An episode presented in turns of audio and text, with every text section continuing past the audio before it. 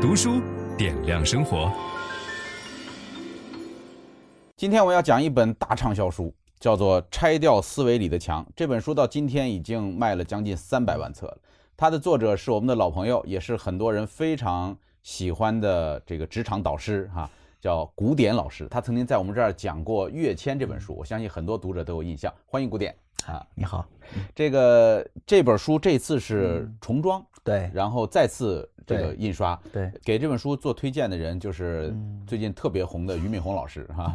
呃，那先跟大家讲讲什么是思维里的墙，为什么人的思维里会有墙？嗯、我我举个例子啊，比如说，呃，其实美国和中国都研究过一个。叫做第七名法则，嗯，就一个班中，我不知道您原来在班上面是第几名啊？也就六七名啊。对对对对，他就发现说，在一个班中间，就三十个人的班，五十个人的班，最优秀都是第七名的小朋友。必须第七吗？第第六第七到第十六名吧，就是这这一段儿。对，就就他必须不要在第一、第二名。嗯啊，他的整体的为什么？因为他发现说，好学生，嗯，和好的职业人士两个概念。嗯，你看啊。好学生特点是什么？第一，目标清晰，对啊。第二呢，从来不读闲书，嗯，对吧？提前准备，嗯，而且从不作弊，嗯。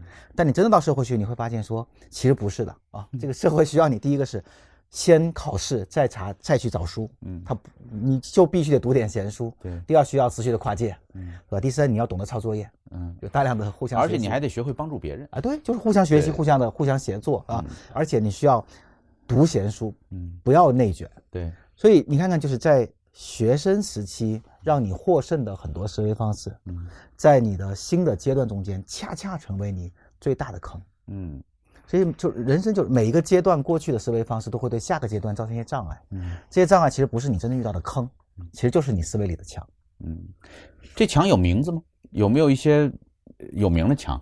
有，其实其实从认知心理学来说，它就叫 mental model，就是心智模式。嗯、哦，啊，然后它会在不同的场景，就我刚刚说有个现象叫心智模式。嗯，比如说那个呃彼得圣吉他写第五项修炼的时候，他提到一个概念哈，也很形象。他说有个人冬天他去旅游，嗯，掉到了一个大瀑布下面的那个水潭里，对，那个水就会卷动啊。对，因为冬天，所以这个人基本上在四十五秒到两分钟之内游不出来就会死掉，失温。嗯，他就奋力的游。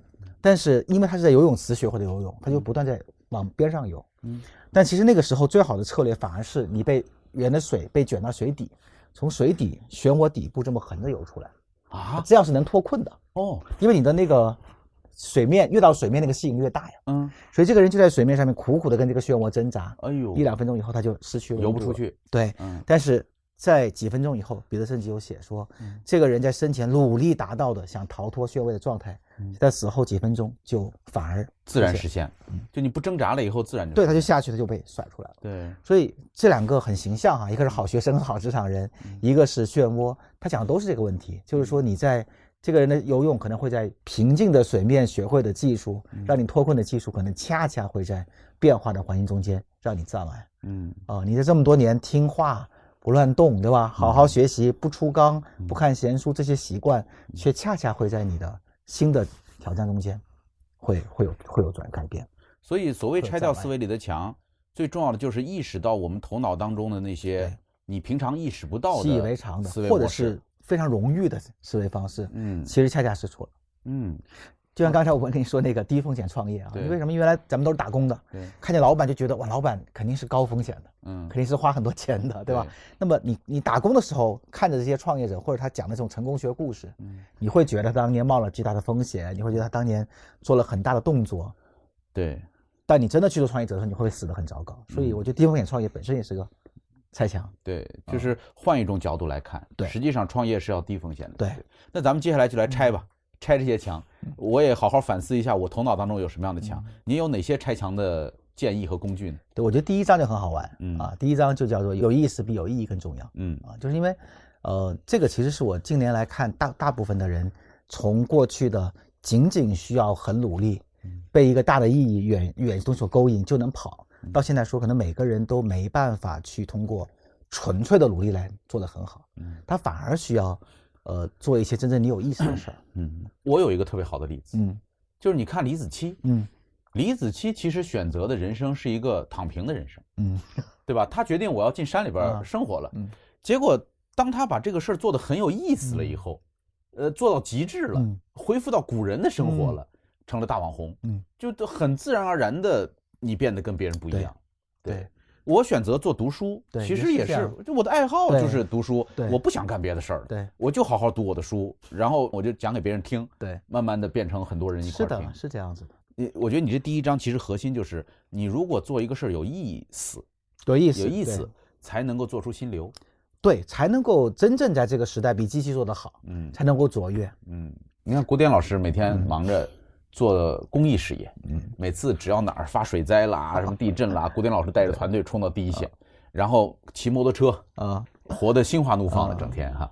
你这里边这个标题起的胆子够大的呀，叫“好好躺平，放自己一条生路”。对，这现在争论的很厉害。是，就是年轻人到底该不该躺平？你的意见这么明确吗？对，我觉得躺平是一个必然的过程。对，我跟你讲个真实例子，这这也是这里面谈到的，就是有有有一个咨询师，有个学生就去问咨询师说：“我就要毕业了，对吧？我特别不想，我特别想躺平。对，我特别不想，因为我一写简历，我觉得自己的过去四年都浪费了。嗯啊，然后呢，这个我还觉得写不出来，每写一次我都觉得别人 HR 看着会觉得我很糟糕。嗯啊，那咨询师跟他讲说。”那你就别写了，对吧？既然就让你这么痛苦，你不如躺平。嗯，但你躺平别白躺，对吧？你做个小动作，你每天呢打开 Word 文档，写几行字关于简历的，写啥都行。我就要求你写完以后一定要把它删掉。哦，你这样很舒服，你就不用面对这个事情了。嗯，这个学生就觉得挺好的，对吧？他就打开敲一行字，然后呢把它关掉，扔垃圾箱。嗯，但这个学生很贼啊，他每天打开写的呢都是不同，今天写自我介绍，嗯，明天写工作简历啊，而且呢。七天以后，他把所有这些东西从回收站里面拿出来，拼了一个简历，哎呀，还不错的。所以，其实我想讲的是说，真正的压力，其实在乎于那个你不应该躺平，你赶紧要奋斗，你要自律，你要坚强，这些事情给你的阻力已经大过你做这个事情的动力了，大过压力本身。对，就是你做咋又能咋地，附加了很多压力。是的，所以我会觉得说，呃，有意义、自律这些都是强，就是这个社会强加给一个我应该。嗯，但其实真真正正的应该是我想要。嗯，我见过无数的我做咨询的人，当他真的认真的、认认真真的躺一个月、嗯、半个月、一周以后，他都会忍不住想做一点自己喜欢的事儿。嗯，他就真的从有意义赛道切到有意义赛道。嗯，所以接下来这一章的名字就特别好，叫找到热爱的领域做极限运动员。对，并不是让你去蹦极，对吧？对，不是让你骑自行车是爬山。而是在你喜欢的那个领域里边做到极致，做到极致。对，哦，对，而且这个也是我骑车的时候的感想。你不是我骑车吗？骑摩托车。对，青海就遇到一个特别好的，当时青海一哥啊，他就是个极限运动员。我就意识到，我骑了跟他骑了段时间以后，我就意识到说，我永远在这个行业做做不了第一名。嗯，因为这个人极极度极端简单。嗯，他住在一个四千五百米的山上，就一个帐篷、一辆车、一堆羊。嗯，他每天就是任务就是骑着车。看羊，看羊，你每天就玩这个。然后结婚了吗？不想结，就是想骑车啊。然后呢，这个从那个市里边去他那个地方，我开要四个半小时。对，他取个快递来回只要两小时。但这个人最有意思是什么呢？我观察了很久，我想怎么可以练成这个样子，对吧？我我我也喜欢玩越野。后来我发现说最大的区别是什么？最大区别是，呃，他的价值观跟我不同。